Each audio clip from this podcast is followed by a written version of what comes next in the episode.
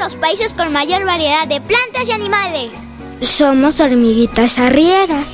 Somos insectos sociales que vivimos en colonias con miles de parientes. ¡Sí!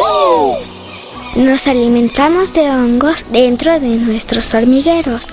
Pero para cultivar los hongos, tenemos que acarrear muchos pedacitos de hojas que preparamos dentro del hormiguero.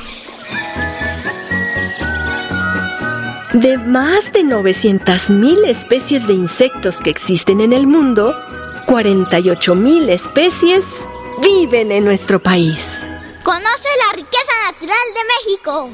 Visita www.biodiversidad.gov.mx, portal de la Comisión Nacional para el Conocimiento y Uso de la Biodiversidad, CONABIO.